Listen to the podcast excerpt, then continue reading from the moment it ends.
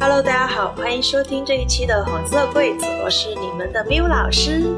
这一期迎来了一位老朋友啊，叫 Crystal。之前在我们一期节目里面，他聊了自己的人生攻略指南，内容非常精彩，然后播放量极高，所以这位嘉宾返场了。而且我想说一个点很神奇的是，就在前两天，我默默的心里就很很很想要连一下 Crystal，想说要不要跟 Crystal 再录一期播客。但是呢，我又拖着，然后又没有主动的去找他。结果过了两天，Crystal 就过来找我了。所以我真的怀疑这个神婆是有某种这知晓天地神，能够直接打听我的心声的那种神奇魔力的。来吧，Crystal 跟大家打个招呼。嗨，大家好，我是 Crystal 直音。呃，然后没有刚才说到这个所谓的读心术，它其实就是我的日常。然后我也觉得，就是它是一个很自然的事情，就经常会有我的朋友啊，或者是我的读者啊什么的，他们就说：“哇，你这个正好就是我需要的。”然后我可能就是一个找灵魂据点的人。灵魂据点开始了吗？一上来就 这么嗨？我觉得这件事情很有意思，就就是能够通过直觉也好，或者说经验也好，或者是观察也好，去找到每一个人，或者说不是每一个人吧，就是跟我发生联系的人，他们内心的某个点，然后那个点可能是带着很多酸爽的情绪的重量。或者是某种所谓的卡点，但是那个点里面往往就是藏着你最大的力量和愉悦，所以我觉得这是一个就是像炼金术一样很好玩的过程。嗯，然后呃，我正儿八经的工作是万物爱人 Juicy Medicine 这个公众号的主理人，然后最近我刚刚把定位更加清晰和毫不抱歉和世俗化的变成了帮助大家接通天地财色双收。所以今天其实找你来聊，因为我知道你在阿根廷已经待了两个多月了嘛，然后在那之前也看你到处旅居，有在清迈待过什么的，所以很好奇你的这些到处跑的经历。要不你先简单的介绍一下你在干嘛？好的，我最近在疯狂的阿根廷，然后阿根廷上一次这么有热度，应该还是就是赢世界杯还是啥的时候，然后最近因为一个看起来很疯狂的新总统，然后就火了。啊，但我不会聊政治，因为我对政治的了解不足以让我聊政治。我就说聊就是政治以外的这边的生活有多疯狂，然后。我说的这个疯狂呢，其实是非常非常有趣，因为在表面上，你作为一个短期、中期来的游客，其实你并没有直接受到这边经济政治的冲击，你最多是说你平常出门你要注意财务安全，你要注意治安这个问题，但是其实你的工作也不在这里，所以很多这边当地人生活的挑战，你作为一个短期、中期来的人，你是触碰不到的，但是你可能会感受到它的集体能量场。我当时刚来不久的时候，见到一个朋友，然后他说：“这边啊，就像过山车，你一天在谷底，一天在巅峰，不会那么稳定的。”我我所有的朋友都这样。我当时不信，我觉得这个地方就是人民又很友好，然后生活节奏也没有很快，为什么会那么过山车呢？我感觉这个地方就还挺舒服的呀。然后后来就发现，哦，好吧，他好像是对的。就是我个人的体验是。阿根廷是在中国对面的国家，就是你如果据说，如果你从上海打洞，一直在地球上打洞，一直打，然后就会从布宜诺斯艾利斯，阿根廷的首都钻出来。所以我感觉阿根廷这边呢，就是有一点像是中国的对攻星座的那个效果，就是它有点像是，呃，我的。我的祖国，我的老家的另外一极，所以它好像会激活我内在的很多的东西，会把很多以前已经在的东西给放大。比如说，曾经有什么东西是我就是感觉受不了的、受够了的，然后这个就会放大。所以我在阿根廷的日常生活是什么呢？就是我工作是在线上的，所以我工作和生活是比较分开的两边。然后我在这边的生活，大部分时间在这边出去玩的话，就是去跳探戈。啊，除了探戈之外，其实我也没有干很多其他的，例如旅游啊之类的事情。所以你当时是怎么想到去阿根廷的？因为我看你的朋友圈每天都在跳舞，你难道是因为为了跳舞，然后就跑去一个？我我看你的说法是说语言半不通，就是你对西语可能还没有那么的掌握，然后你就一个人跑过去那边，怎么发生的这一切？对，其实也是出乎我自己意料之外的吧。哦，对我没有每天都在跳舞，我只是可能一周跳个三四次啊。Anyway，就是看起来可能像是每天都在跳舞。那当时来阿根廷其实也非常非常的神奇，因为我开始学探戈之后，我肯定会想，哎，那有一天，有一天我要去阿根廷，因为这毕竟它是探戈的故乡。那我们的脑内都有很多很多有一天要去的地方，但是这个有一天可能就是真的是很久很久之后才会到来，或者永远都不会到来，因为生活中永远有新的事情，永远要忙完新的这一阵，嗯，然后之前也觉得没有觉得说我真的就会来，但是呢，呃，我在泰国清迈的有一天，当时我记得我去参加一个工作坊，关于内在冲突。然后我们当时做了一堆七七八八的练习，那些练习其实我没有很进状态，但是当时我在那个教室呢，突然之间脑海中就冒出一个声音说：“我要离开清迈，我要去阿根廷。”然后这个声音的出现是没有任何内在冲突的。就我完全不需要权衡利弊，我也不需要先去查什么资料，问什么人，然后去想，哎，要是不不那样了会怎么样啊？怎么样了要怎么样？就完全没有这些东西，就是极其清晰和确定的一个声音。我要去阿根廷，然后其实清晰到这种程度的声音，并不是一个非常非常频繁会在我生活中出现的，因为我平常也会有内耗啊、犹豫啊、各种七七八八的，但是那个声音就极其的清晰。那既然如此清晰，那我就跟随他，所以我就吧嗒吧嗒的回国办签证，嗯，然后去了中间去了一趟欧洲，然后就来了这边。然后很神奇的是，其实来了之后呢，一开始会啊觉得非常的美好，因为比如说这边的人人特别特别的友好，就是比如说你去便利店买瓶水，然后小哥会看着你的眼睛对你微笑，然后带着关切问你要不要袋子，就是真的就是。尤其如果你的西语流利的话，你跟陌生人的交集连接会更多。我是因为就是我的西语还就只能生存，所以很多时候我是很害羞，然后就跟他们没有更多的连接了。但这边就是对，比如说你需要什么帮助啊，然后陌生人他力所能及的都会帮你，反正就是人与人之间的距离感觉是比较近的啊，就这一点。对，然后刚来的时候觉得这个地方就是呃又有很美的地方，人民又超级友好，什么什么的，就觉得很美好。然后来，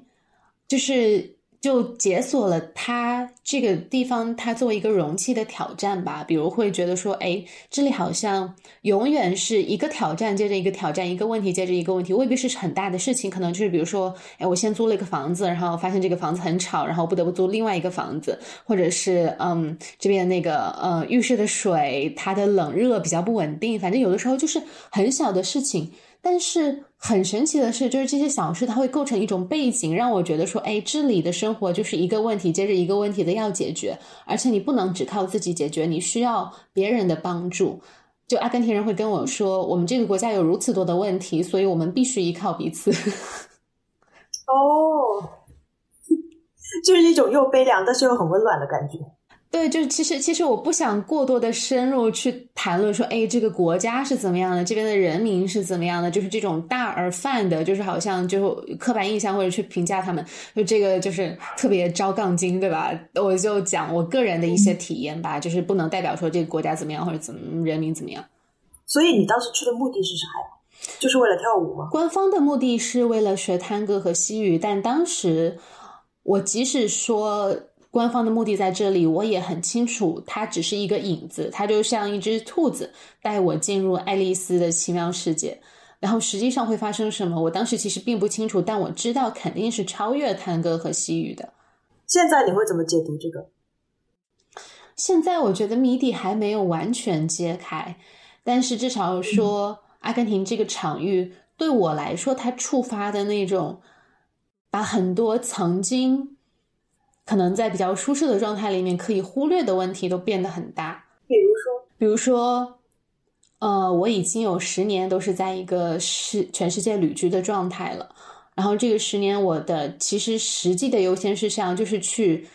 探索，去有更多的体验。然后可能就在不同的国家旅居啊，然后就是会有一点像有一点嬉皮的状态吧。就比如说，我追求我自己内在成长，或者我追求一些不同的体验。嗯，然后或者说更多的是在这些不同的体验中去看到和发掘自己内在不同的面相。总之，就是一个比较嗯探险家的这样的一个状态。但是到这里，我会觉得好像他是在给这个十年提供一个呃转折的空间吧。就是在这里，我会更清晰的感受到，哎，比如说我在这个旅游资源极其丰富的地方，我根本就不想去旅游。我会更呃，或者说在事业上，如果我不做出实际的改变，然后我的事业可能就会遇到一个瓶颈。所以，他就是更多的是在让我不得不去想，我我真正重要的是什么？我真正愿意放弃什么？然后我愿意承诺什么？这听起来是一个很大的要转变的一个阶段，像一份礼物。虽然不知道他未来会把你引向哪，但是隐隐中有这种感觉。对，我觉得当人到一个和之前熟悉的。环境非常非常不同的环境的时候，内在有很多东西会被激活，未必是这个环境的主基调。因为每嗯，很多人会说，哎，这个国家是怎么样的，呃，怎么怎么样的。但是别人说什么，其实跟你人实际到了那边，你个人会被激活的历程，还是就是很不一样的。嗯，跟你个人的生命阶段也有关系。因为之前你说到你有十年的旅居经历嘛，这十年大概都在什么地方？呃，最开始是我去法国交换，然后也去了欧洲其他一些国家，呃，然后后来呢，回国了一段时间，也在呃印尼巴厘岛，在泰国清迈。哦，我其实都不用说印尼巴印尼巴厘岛，因为所有人都知道巴厘岛，而且所有人辞职了之后都会去巴厘岛。是的，是的，所以你就是一个现在很火的概念嘛，素质游民。但怎么说呢？我现在对这个。标签，我其实有一点跟他失联的感觉，尤其是如果就比如说有人觉得我是一个典型的数字游民，这种其实我会觉得我跟这个概念很失联，因为首先呢，我是在这个概念火了之前就是线上工作的，嗯，然后我其实很我不怎么认同那种把数字游民浪漫化的这种这种话语，因为。当然，如果你还没有体验过，然后你当下是一个很受困，你觉得困在一个公司、困在一个地方，然后困在一张工作时间表这样子的话，数字游民就好像是一个理想国。但其实我觉得它也未必就是，我这个形式本身并不代表什么。因为就像打工人这个标签，你做打工人可以有一万种打开方式，做数字游民也有一万种打开方式。然后我并不想说把说，哎，我的工作在线上，我可以全世界跑。这个东西就怎么样了？我觉得就是我没有一个很强的身份认同感，是这个。嗯，我我有两个问题，一个是那你对自己的身份认同是什么？有没有你的定义？然后第二个是这么长期十年以来在外面飘着，在我看来啊，好像是短期的飘着，这种感觉是什么样子的？呃，关于我自我的身份认同，就我好像都没有一个。很认同的标签就是女性也好，中国人也好，然后做成长的，就有些人觉得我是疗愈师啊，或导师啊，或干嘛，呃，或者是嗯，谁的女儿也好，谁的朋友也好，呃，就是好像这些东西都不是我很强的一个身份认同，他们就只是我在需要的时候穿着的衣服，戴着的帽子，我需要的时候都可以脱掉。然后本质的我的话，如果如果要说那就是很灵性的那个东西的话，就是我的本质，其实我就是一颗小水珠映照着太阳，然后我的本质是太阳，是那个神的意识，是那个包含万有一切的意识。但是可能我平常的身份认同就是 Crystal 这个小小的人，对，好像对于什么标签我都没有很强的认同。那第二个问题就是，漂十年是什么样的体验？就其实吧，在之前的很多年，比如说像一些呃生活在传统生活方式的人，尤其是长辈，他们就会觉得哇，你一个女孩子在外面漂这么辛苦啊，呃，这么厉害啊什么的。我当时就觉得没什么啊，我就觉得就是对我来说很自然的状态。你让我整天在格子间待着，我才我才做不到呢。我还很佩服那些能够一直待在同一个地方，然后那么。就是能够接受这样的一个状态，甚至是很享受这样的状态。对我觉得能够去拥抱和接纳一成不变，不能叫一成不变吧，就是这种一定的重复性，其实也是一种能力，它未必是一件坏事。对于有些人来说，它可能恰恰是一件好事。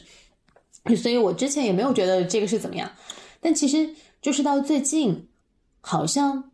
十年来积累的这种生活方式，它的挑战会被放大，我就觉得啊。对啊，就是我一直在不同的地方，然后可能在某个地方我积累了一圈朋友之后，然后我又跟他们告别，然后我在每一个地方我都要交新朋友，这件事情其实很累的，就好像你永远是大一新生，然后你永远要和所有人从零开始，然后你在从零开始的时候呢，因为本来就从零开始啊，所以你不可能一下子就重要的像别人的兄弟姐妹、像家人那样，然后你就是没有这种很持续稳定的一个部落。来去承托你作为部落成员的这种归属感，所以这个其实是很疲惫的。嗯，今年也是我在北京的第十年，但是你刚刚说到那个一成不变的时候，我有个两个感受，一个是其实它背后有一种稳定感，就是我渐渐的意识到我离不开这个地方了。哎，其实也不是真的离不开，而是说我对这个地方开始有依恋了。比如说，这个我很稳固的生活方式。我我去哪家小店，我最喜欢哪个咖啡馆，我都很熟悉，闭着眼睛就可以去。然后这里有我特别好的朋友们，他们都在这儿。所以当我想说，如果我真的有一天要离开这里，我真的会舍不得，就是那个稳稳定感，给我安全的感觉。那第二个呢，我会觉得它也未必是一成不变的，因为这十年来我的变化也是很大，我在跟这个城市共同进步。这么说好像有点，也不是就跟城城 城市没关系，反正就是我自己在不断的成长和变化。对对对，就像我刚才说了一成不变之后，我觉得要赶紧改口，不然大家又要来杠了。没有要杠你了，但是它确实那种稳定感和舒适感是让我很舒服的。而且我我不知道我会不会有点刻板印象，但是呢，我想加一个因素，就是年龄，就是我能感觉到我年龄逐渐在变大的时候，我越来越希望去有一些更稳固和更舒适的关系，那种。跟一个陌生人，然后重新开始，然后也不知道他是什么样的人，就很累，真的会很累。但其实，在可能五年前，我是非常外放，我就老喜欢有变化，我特别讨厌固定，啊，特别讨厌重复的这么一个人。对，其实很多时候你就是有一定的稳定性，你才能够向就是向下扎根和成长。如果你没有任何的稳定性，你完全是在一个只有变动的状态的时候，其实未必说它就那么精彩。就包括说，虽然说我在很多不同的国家，但我也没有说，哎，我在这个地方待个一周或者几天我就走了。如果那样，我觉得我是没有办法 handle 那样的生活方式的。我在一个地方至少会待几个月，就是这个地方它暂时是我的家，还是会有一些固定的这种规律感。就是比如说有些人，我看他们环游世界，可能他们就在一个地方待没几天就换下一个地方了，我无法想象那样的生活。所以我觉得我们每一个人的。最低需求稳定性是不一样的。有些人需要非常稳定，他需要说他这辈子的好朋友就是小学的那些好朋友，他需要这么高的稳定性。但是有另外一些人的稳定性可能是稍微低一点的。就我觉得，对，就是找到自己需要的那个稳定性很重要。呃，然后你说到就是，嗯，比如说随着年龄啊或者怎么样阶段啊，人生阶段，嗯，我觉得。呃，年龄是一个参考值吧，然后更对我来说更准确的是人生阶段。比如说，有些事情你可能在某个年龄已经体验的差不多了，你觉得可以就是到下一个阶段。然后我现在其实觉得，我尝试过那么多所谓和刻主流刻板印象不同的事情之后。我反而能够带着一定的距离和欣赏，看见主流默认的生活方式是有它的价值的。就是你在一个地方规律的上班，然后结婚、生娃、赚钱、买房。就其实这些东西是有它的价值的，只是说可能有些人他在很早的时候，他还没有自己去探索、去自己做决定的时候，被强加了这个东西，然后他就会觉得这个不是他自己的选择，可能他表面上选了，但实际他没有选，他没有发自内心的选，所以这个东西变成了牢笼。但是如果你自己去体验过很多、探索过很多，然后觉得哎，其实那条看似最平平无奇的路有它的道理，然后你自己选了这条路，那个体验可能是不一样，你就会觉得心甘情愿的选了。哇，你突然说服了我，因为也是这 两年吧左右，我就是越发的感受到我这种稳定感不对劲，就是我特别想安定下来，我特别想跟一个人有严肃关系，我甚至特别想生孩子，所以我就觉得怎么回事？我以前的嬉皮魂去哪儿了？我那个放荡不羁的我去哪儿了？我为什么就好像被困住了一样？但是你刚刚那一方解释确实有让我自己放松一点，就我不是呃被被主流大众去跟随这条路的，而是我经过了我自己的选择以后，我发现其实我想要这样的生活。这是两种不一样的选择，但是我很好奇，我呃，就我很好奇，你为什么会这个时候在阿根廷会有这样的感受？因为你真的很不主流哦。你也可以介绍一下你有多不主流。哦，我好像怎么说呢？可能是我的脑子的这个运作方式是，我没有去我做人生选择的时候，我好像。可能潜意识里会有一些想要反叛，或者说呃显示我自己有多独立，有多少自主性嘛。但是至少在意识层面上，我做选择的时候，我不会想说我做这个是为了跟别人不一样，或者跟别人一样。我更多的时候做选择就是怎么说呢？我觉得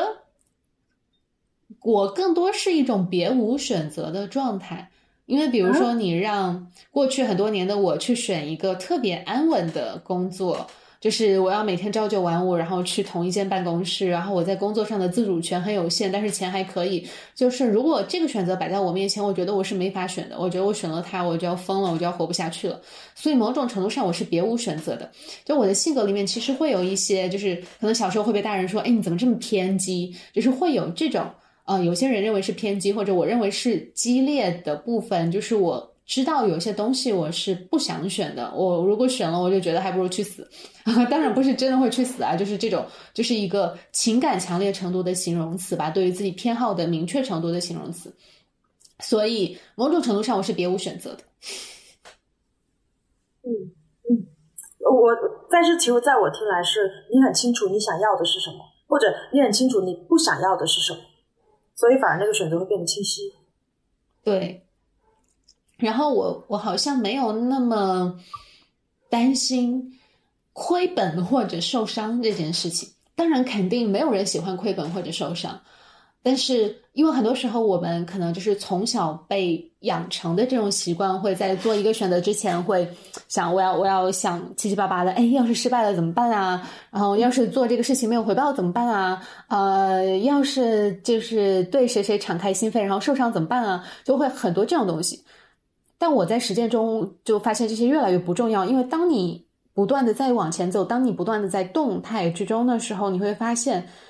只要你在动，你失败了，你可以就是收拾残局，然后爬起来，然后再做下一个尝试，或者你在一段感情中受伤了，你会有其他的感情，就是。不一定是说，就是作为替代品，就比如说，就是其他的，你打开心和人的任何形式的连接，这些东西会自然的帮你修复。就是你在一个动态的状态的时候，其实就是会有很多很多的可能性和资源。但是如果你因为对一件事情的顾虑，你就完全不动，就等于说你会把一件事情的风险和代价无限的放大。但是如果你一直在走，你一直在动，你受伤了，然后你还有机会修复啊。嗯。而且我我感觉这个有点像那个无限游戏的那个 mindset，就当我们去设定说我多少岁一定得做多什么什么时间到该所谓的该做的事情，就是主流设定的好的那条路的时候，我们就会觉得啊，我只剩多少年的时间，我得在这个时间内完成什么了。啊，这个时候如果你内心有个 calling 说不行，我要去做一个别的什么事情，那往往这个冲突就会发生。然后，但其实那个时候是没有选择的，是痛苦的。反正对我来说是这样。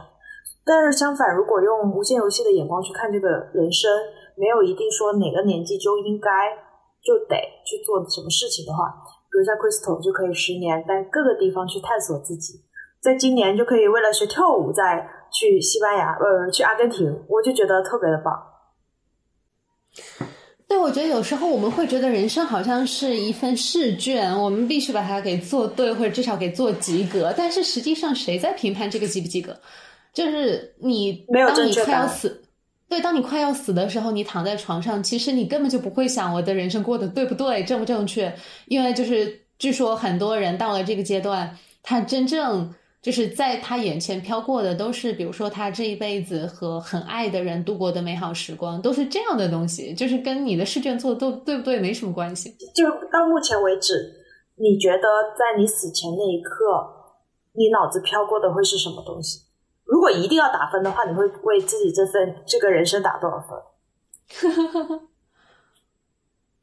我觉得。飘过的应该也是，比如说我爱过的人，然后我跳过的特别美好的舞，还有那些就是感觉我和神合一的时刻。但我觉得这个问题其实很很就是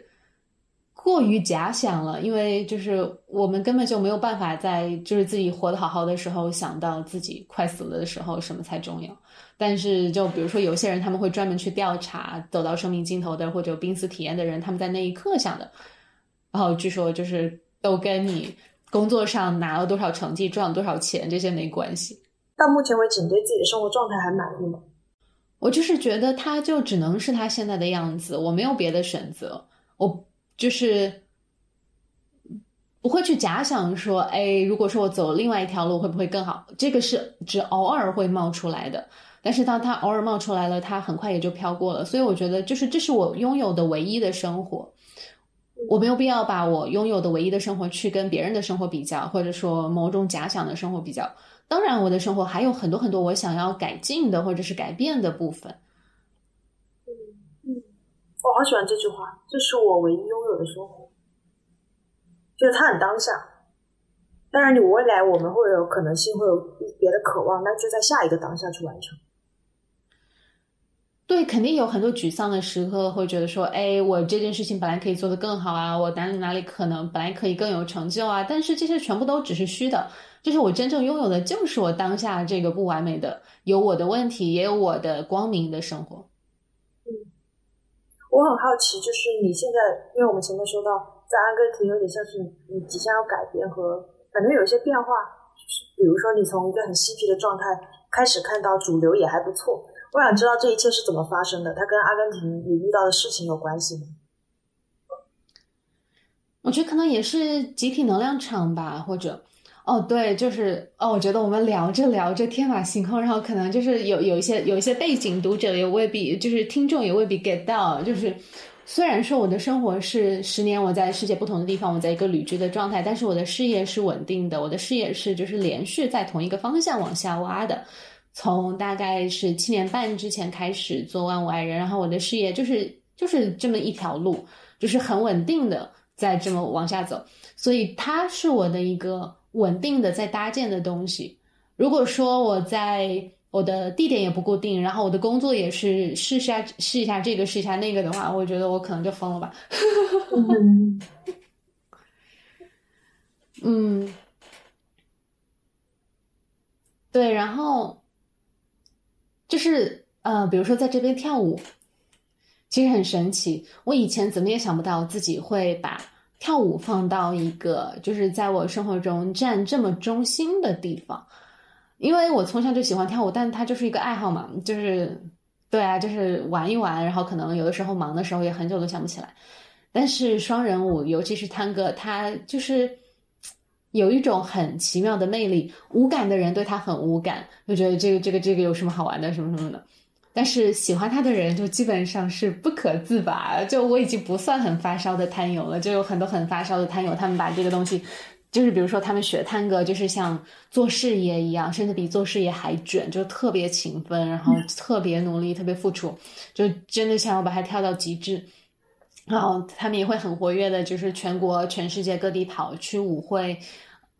对，就是喜欢这个事情的人，真的就会一头扎进去。然后它里面迷人的地方是什么呢？比如说他的拥抱。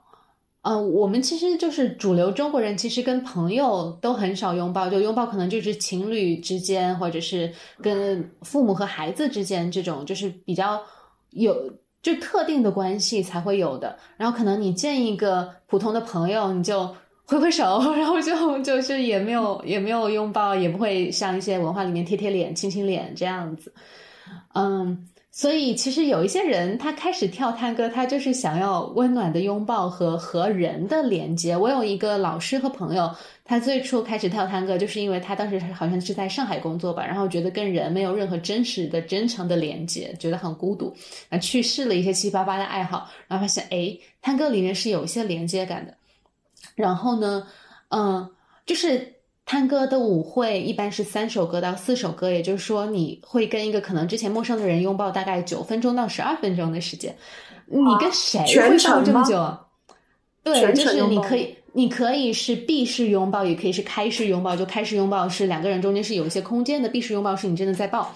对，所以就是。你在生活中跟谁抱这么久？就算你很嬉皮，你见到朋友你会抱他个一分钟，你会抱他十二分钟吗？不会吧，就是就是只有你的爱人或者孩子，你才会抱这么久。平常，哎，稍等一下，我我要提一下问，就 Tango 这种舞种，它大概是什么样子的？可以描述一下吗？就是他的拥抱只是一个结构，然后这个拥抱和我们平常就是两个人就抱着是完全不一样的。这个拥抱是必须是一个有结构的，所以就是呃你的。是有一个框架的，你的两边手、你的背，然后你的整个脊柱、你的整个轴是要构成框架的。所以这个拥抱呢，它其实就是让两个人有一个框架共同移动。然后，因为你要不断的移动，其实跟你就是找一个人抱着其实是不一样的，因为你要不断的操心移动这件事情，所以也。就有些人会觉得说，哎，有些人跳探戈是不是就为了搂搂抱抱啊？但是基本上就为了搂搂抱抱来跳探戈的人，很快就会没人跟他跳了，因为你如果不去认真去想你要怎么跳，就是你不去认真跳的话，你很快就会没有人给你跳。嗯，然后这个拥抱只是一个结构，然后它双人舞就是两个人在默契的移动，在默契的走路。然后在这个走路之中有一些变化，比如说不同方向的走路啊，有不同的拧转的走路，不同速度的质感的走路，不同的方向的舞步，但是它的核心还是走路。所以探戈的，呃，就以我只有一年多舞龄的非常浅显的理解，探戈的基础就是两个人在舒适的拥抱之中，跟着音乐默契的走路。哇，你描述的好浪漫哦！我突然有点理解你为什么会这么上头了，对于这件事儿。对，就是探戈其实不是一个很好上手的舞种。就如果说你不是很有舞蹈天赋，不是很有舞蹈基础，你直接来探戈会觉得，就是你要两个人走路不打架都很难。但是有一些舞种可能就是你很容易上手，就是你很容易把最最基础的那个东西跳起来。但是探戈你两个人能一起好好走路都很难，因为首先你要两个人能够舒适的走路是必须两个人都好好的站在自己的轴上，轴。就是你的身体的那条让你能够稳定在自己中心的线。如果你的轴没有找到，比如说你的上身往后倾或者往前倒，你是不稳的。你某种程度上你会就是压在你的舞伴身上，或者是就是补偿式的去推你的舞伴。就你如果没有办法自己站稳，你是没有办法和另外一个人一起稳定的走路的。而找到自己的轴，能够好好的站稳这件事情，对很多很多探戈的学习者来说，都是要花很长时间才能开始学会，甚至是就跳得很棒的专业舞者，他们到后期还是要不断的再去练习巩固这个最最基础的事情，就是站在自己的轴上。然后我觉得这个其实对于关系、对于人生也有很多的隐喻吧，就是如果你没有好好的站在自己的轴上。那你和另外一个人一起干嘛？都是乱七八糟的。我我想起来，你之前写写你跳舞的时候，有一句朋友圈的话，我记下来了，叫做“不管在跳什么舞步，不管在跟谁跳，不管在做什么，不管在和谁相处，都要稳稳的站在自己的中心。”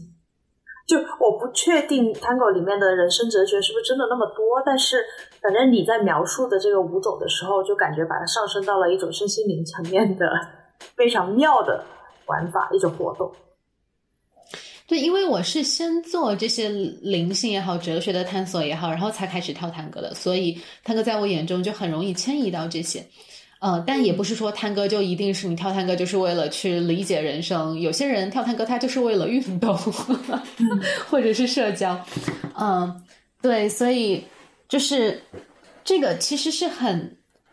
很很有趣的，一个是因为跳探戈对轴的要求很高，所以你一定要有比较高的身体觉察。当然，再次说你。什么样的人，你想跳探戈，你都可以用自己的方式跳。不是所有去跳探戈的人，他都要追求把探戈跳好的。有些人是为了社交，这也是 OK 的。就是每个人找到自己的圈子，找到跟你志同道合的人一起跳一起玩。嗯，那如果你想把探戈跳的稍微好一点，如果你想有所进步的话，就是你就要不断的去观察自己的自己是不是在轴上，你是不是能够稳稳的自己站在那里。不然的话，你就会压舞伴、推舞伴，然后动作做的乱七八糟，就这这些。哦，对，其实还有一点就是，很多人刚开始跳探戈的时候，因为有拥抱嘛，所以我们的注意力都会放在胸前，会放在就是跟对方拥抱这件事情上，然后就把自己的轴给折断了，就是没有在一条线上了。就是比如说，就是胸，就是上半身是有点往前倾的。那这样的时候，因为我们眼里只有对方，我就想着跟对方拥抱，跟对方一起跳，然后就忘了我要站在我的轴，我才能好好跟对方跳舞这件事情。所以，就真的就是跟跟人生跟关系很像。你在描述探戈的时候，会让我想起那个接触即兴，好像有一点点的类似，就是都是很很连接，同时又很需要自己的觉知。然后会有很亲密的跟跟跟对方、跟你的伙伴的一些接触，因为你本你也会跳嘛，这个即兴，我觉得有对我是我我是之前跳接触即兴跳很多年才开始跳探戈的，而且我之前对于这种说有一些规则的双人舞其实是排斥的、不喜欢的、不感兴趣的，因为就一个是我觉得。因为一个是觉得说，哎，我要遵循固定的舞步，那样我就没有办法自由的表达自己。另外一个是有一个性别角色，当然说现在越来越女生也可以带，男生也可以跟，你可以自己选。但是绝大多数的情况下，其实还是男生带领女生跟随。然后我自己也试过去学引带，然后好玩是好玩，但是。你要把这个玩意儿学好，就要投入的精力太多了。我我我跟随都还没学好呢，所以我暂时就没有说想要投入很多去学引带，所以我还是在这个就是默认的性别角色，女生作为跟随者。但以前我没有尝试的时候，就会觉得说，凭什么呢？凭什么要女生跟随男生呢？那我都没有自由了，就怎么怎么样？但是。当我实际去做这件事情的时候，会发现它其实不是表面上看起来那样的。因为一个好的引带者、好的 leader，他是在服务跟随者 follower，他不是说就看自己的意志，然后 follower 你就得屁颠屁颠的跟着我，不是这样的。他是他也需要他去，他要去去创造一个结构和容器。能够容纳跟随者在这其中去绽放，就像他搭一个舞台，然后舞台上的舞者就可以绽放。当你的这个结构容器搭得很好的时候，follower 跟随者他是可以在一些很精微的地方去表达他的自由，表达他的生命力的。比如说，在音乐的质感发生切换的时候，他的动作的质感。可以随之变化，或者说他稍微调整一下他的拥抱，就是他在这些就是很精微的地方，他可以发挥出非常美好的自由，而不是说在那些粗重的结构搭建层面上，我要决定我要走哪个舞步。因为说实话，当我经历过很多好 leader 之后，我就觉得说，既然他们可以把这些粗重的结构的东西做好，我我根本没有必要去做，就是。如果可以让男人乐意并且不错的完成的事情，我为什么要亲自去做？就是不只是男人，也包括别人，就是包括说，比如说你的同事啊、你的员工啊、你团队成员什么什么的。就如果别人能够心甘情愿并且质量不错的完成，就是没有必要说把这个东西揽过来说，哎，我的方式会会更好，那样就会把自己搞得很辛苦。这听起来好像跟你前面说到的。突然觉得主流的那个框架也还不错，有一点类似。突然意识到有个 leader 带着也还不错，会有相关性吗？嗯，就是怎么说呢？就是我现在更能够看到性别刻板印象中的一些光明面和积极面。就比如说，男性作为提供者，女性作为滋养者这个结构。但我觉得这个这个这个议题就是比较深和复杂，和就是有很多很多的集体的情绪的重量，然后可能在这里没有办法展得很开。但是就在如果再说回舞蹈的话，一个跟随者并不是一个被动的角色，一个跟随者只是就很重要的是，跟随者他是可以选择引带者的，他是可以选择跟谁跳的，他不是谁到面前说，哎，来跟我跳。就跟着的，所以他有很大很大的选择权。你不想跟人跳的话，你就可以不给理由的拒绝。所以，当你真的选一个 leader 的时候，其实也意味着说你同意把就是 leader 干的活交给他，然后你在这棋上去体验你在精微处的自由。当然了，就是嗯。我觉得这个东西就只只有只有自己体验过才能理解是什么，但我并不觉得 follower 是一个更次要的角色，或者是一个更低的角色。呃，再说回接触即兴，接触即兴里面是没有 leader 和 follower 的引带跟随的角色的区分的，就是你在你可以共同创造，两个人就是一直在流动，或者是这会儿是我在主动发起，你在跟着我，然后下一秒就换了，所以这个这个是更流动的，嗯。对，就是在形式上会很不一样。就很多不了解接触即兴的人啊，他会觉得这是什么舞蹈？就是一群嬉皮在那里滚来滚去，吓死人了。第一次不了解的人看那些视频的时候。对，但是其实接触即兴也有它的结构，就是你要知道自己的重心在哪里，然后你的重量怎么交换，两个人怎么一起移动，然后怎么样就是给到对方一个同等的力，这样让你们之间的能够保持连接。就其实里面是其实就是有很多结构和门道的，只是说一眼看上去未必是。就很多事情，你作为旁观者和作为在身在其中的经历者是不一样的。就不管是看接触即兴、看探戈或者看什么什么的。就是旁观者和身在其中的人的体验是完全不一样的。比如说探戈，如果只是舞步，就是这个舞步呢，也有很多优雅美好的地方啊。但是其实我对于看别人跳探戈这件事情，我觉得嗯没有多大的热情，就是看着看着都差不多，就那样。嗯，对，总体我也不是一个很喜欢看舞蹈看很久的人，就看现代舞可能只看一会儿，然后你让我坐在那里看两三个小时，我就觉得没有必要。我没有那么喜欢旁观，我比较喜欢亲身去体验。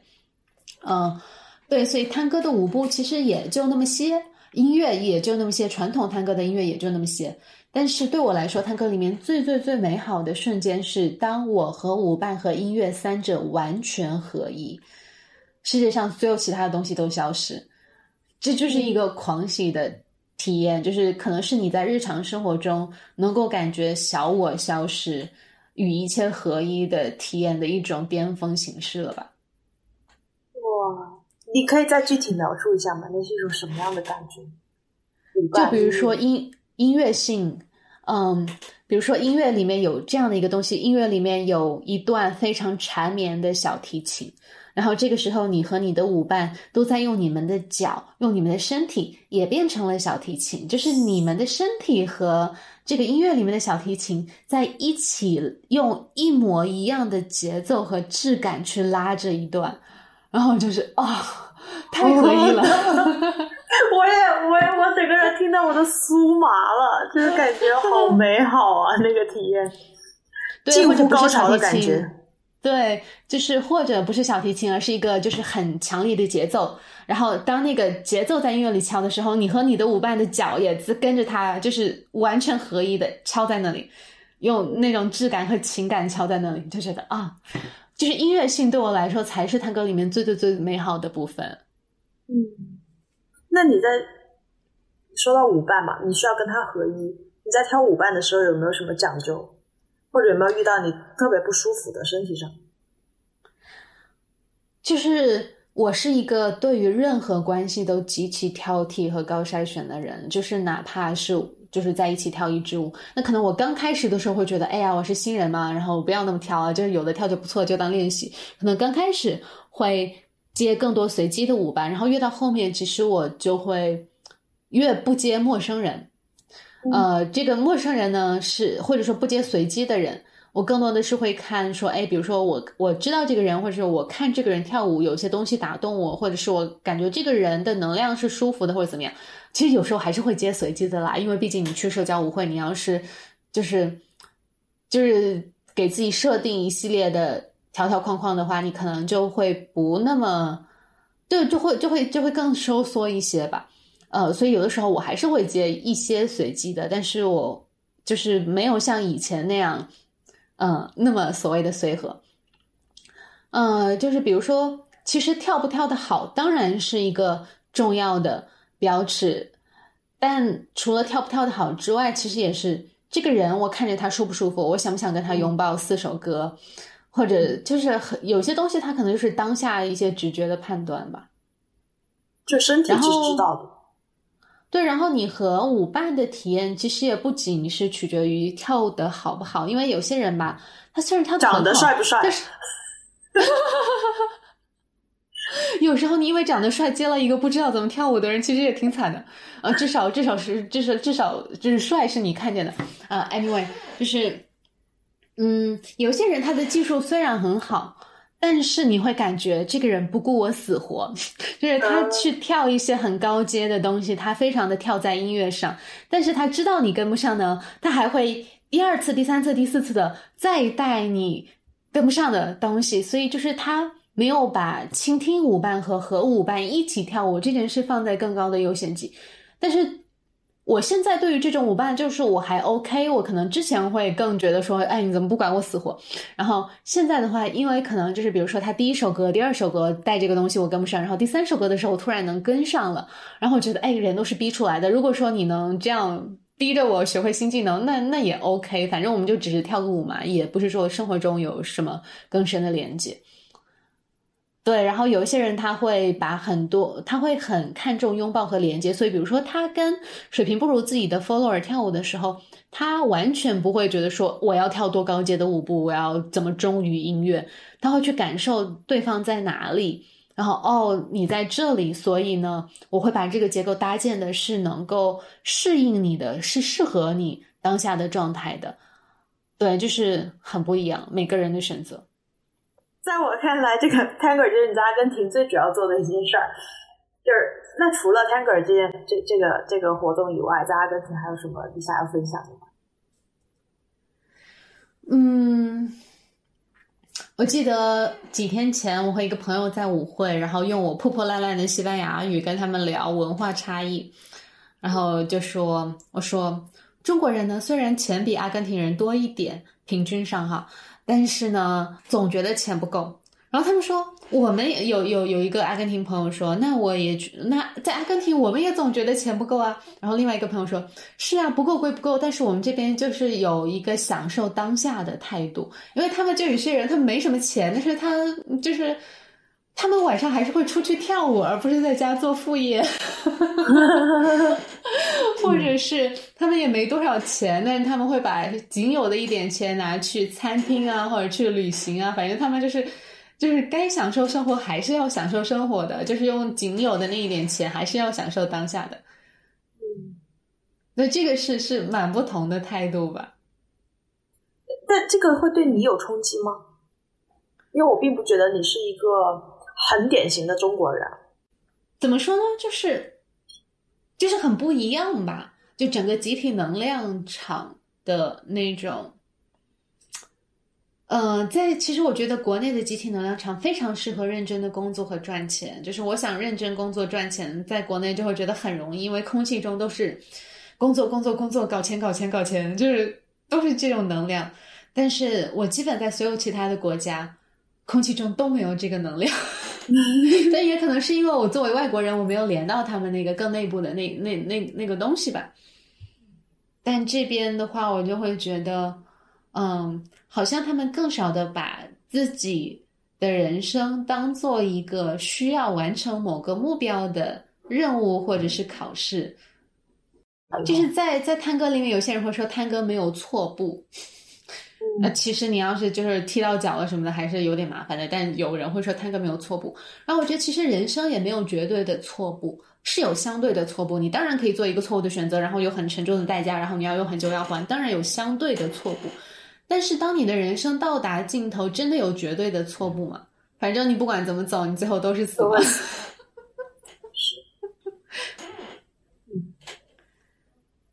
对，然后也许就是过几年之后，我们就是就现在是两个嬉皮在录播课，然后过几年之后就是 两个就各自遛着自己的娃在某个公园。那那时候你能抱一抱我的娃，教他跳跳探戈吗？我很期待这一幕。然后其实其实很有趣吧，就是说很多人都会经历这样的一个转变，从一个探索和带有一定的反叛精神的青年，走向一个觉得说，哎，其实所谓的安稳的或者主流的或者没那么有创意的路也是有价值的。我记得我十几岁的时候啊，就是在学校，就是我视为女神的一个老师，然后有她结婚怀孕的消息。然后当时我竟然作为一个十几岁的小朋友，会有一种忧伤感，我会觉得哇，再美丽、再美好的人，他其实还是得结婚，怎么就还是走这条就是最常规的路？对对对，我也有现在我就觉得，但我现在又就会觉得，就就其实这只是十几岁的我看到的那种基于一个旁观者的头脑投射出来的东西。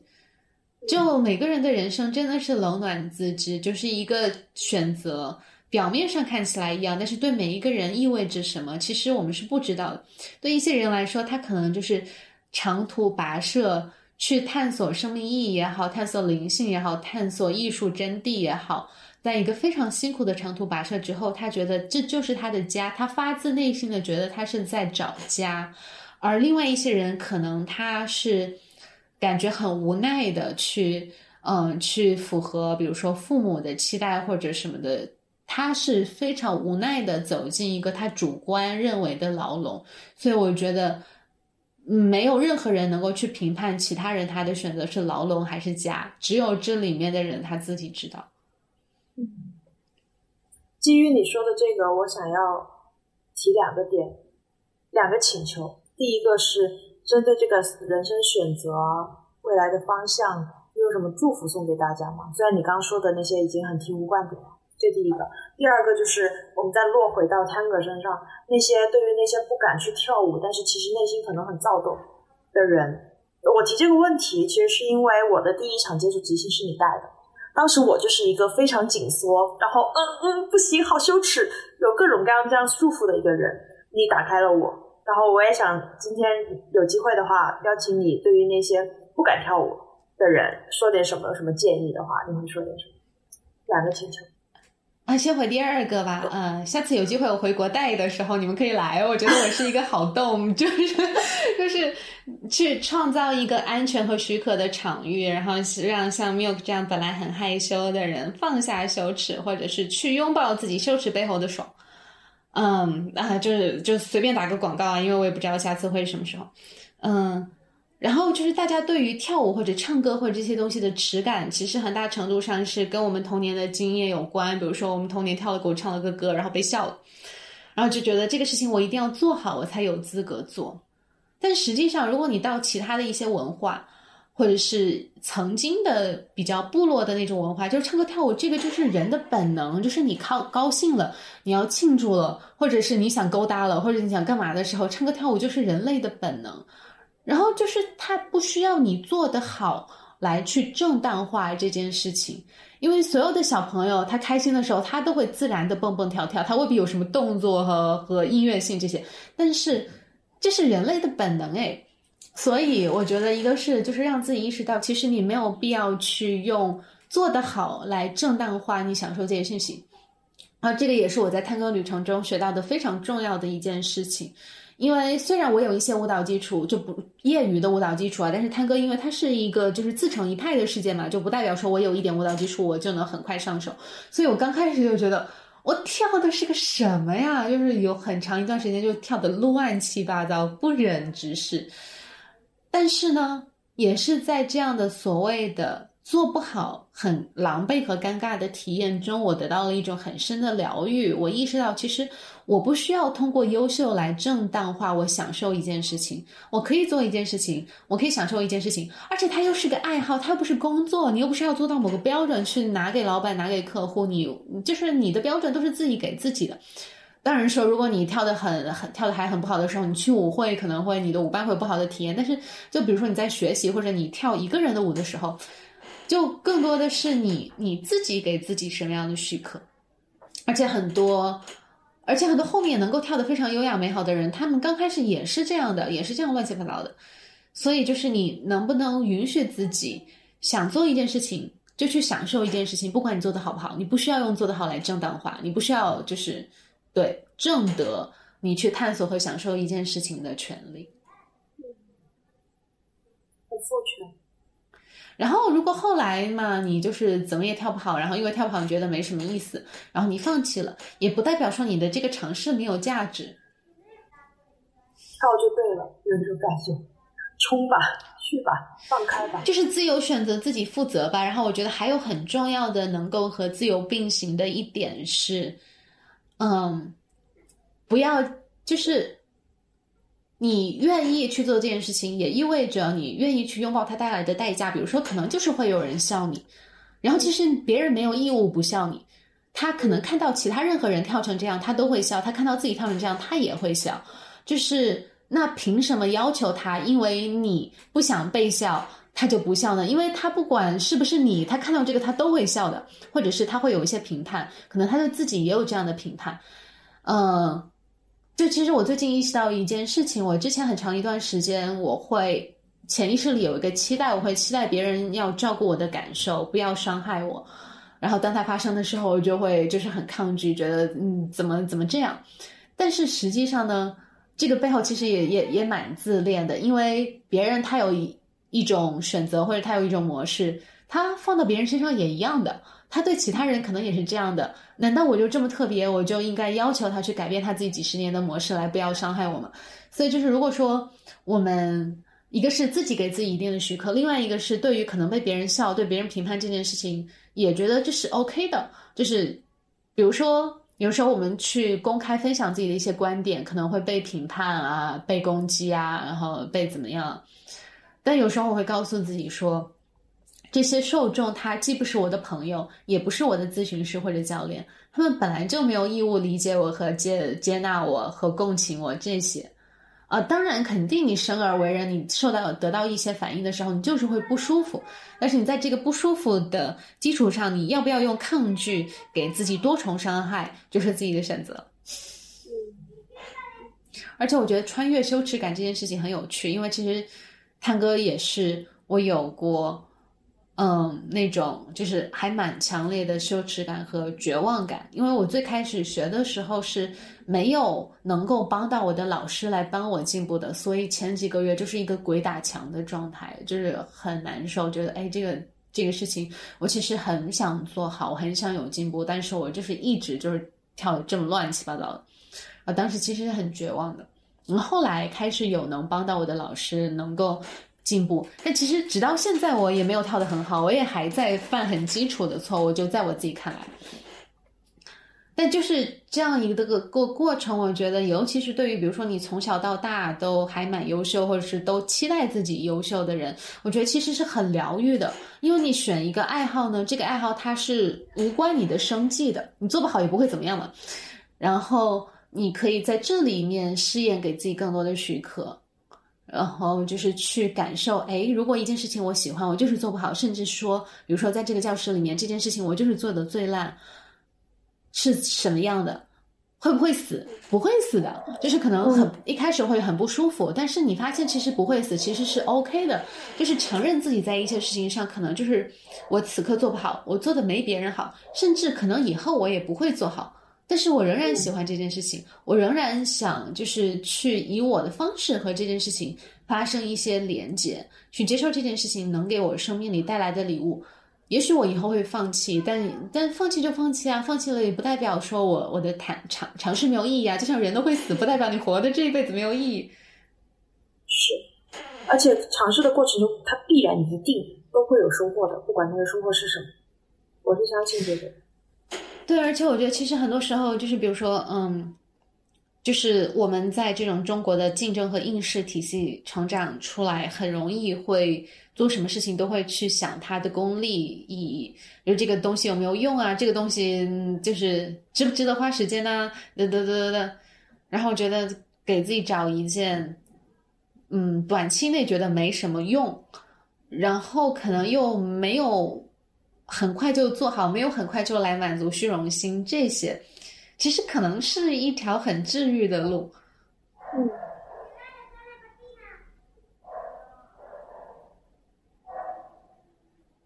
感觉你虽然在讲 Tango，虽然在讲不敢跳舞的人要怎么跳舞，但其实你在讲一些人生的道理和哲学。好像一下子回，虽然在回答第二个问题，感觉把两个问题都说了。嗯嗯，很开心，谢谢 Crystal 跟我们聊你的舞蹈，聊你的阿根廷，聊你的人生选择。然后感觉今天有一种很多输入，然后很多关于人生哲学的一些醍醐灌顶的瞬间。反正对我来说是这样的。